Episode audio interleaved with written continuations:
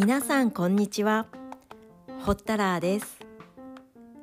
このチャンネルでは台湾をもっと身近にをテーマに日本と台湾をつなぐもの個人的におすすめしたい観光地や食の話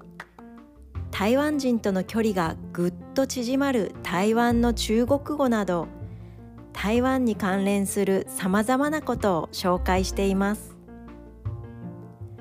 今日は電鍋という台湾の調理用家電を紹介したいと思うのですが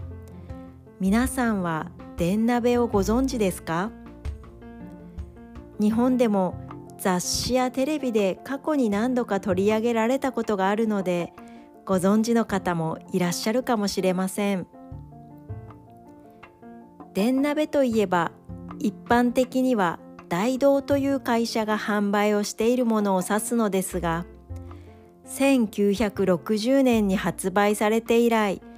今も形がほとんど変わっていないんです。こんなにもロングセラーの電鍋もともとは東芝の技術協力のもと大道が1960年から販売を開始しました。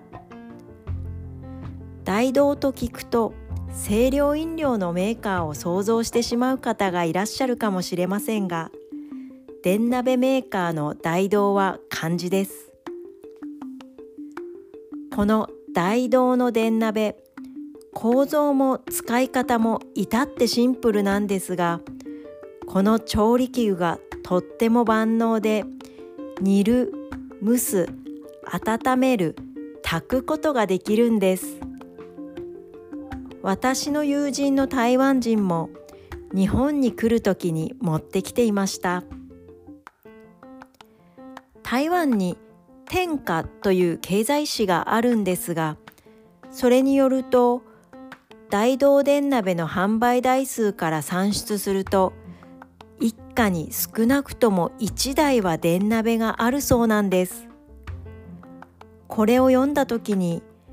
台湾の家庭数はどれくらいあるんだろうと思いまして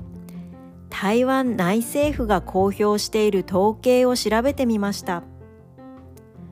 2019年が最新の統計で家庭数が約880万戸だったんです。880万もの家庭に少なくとも1台の電鍋があるってこれは本当にすごいと思いました。ですがそれもそのはずと実感もしたんです。なぜかというと私はこれまで台湾人が電鍋を悪く言っているのを聞いたことがありません。それくらい受け入れられている家電があるってすごいですよね。まさに国民的家電そう思いました。この電鍋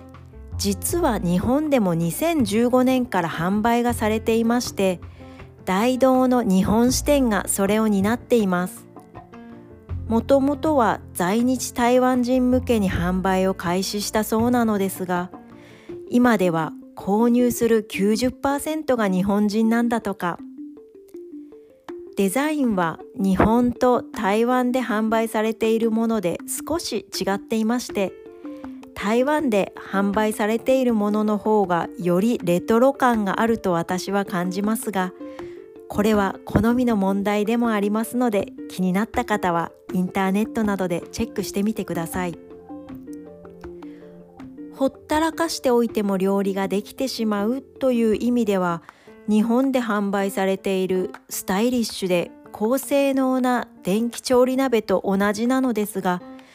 どうしても台湾をひいき目で見てしまう私からすると大道電鍋のデザインに心奪われてしまいます。日本でもレシピ本が出ていたりネットでもレシピが紹介されていますのでぜひ見てみてください。今日も聞いていただきありがとうございます。ホッタラーでした。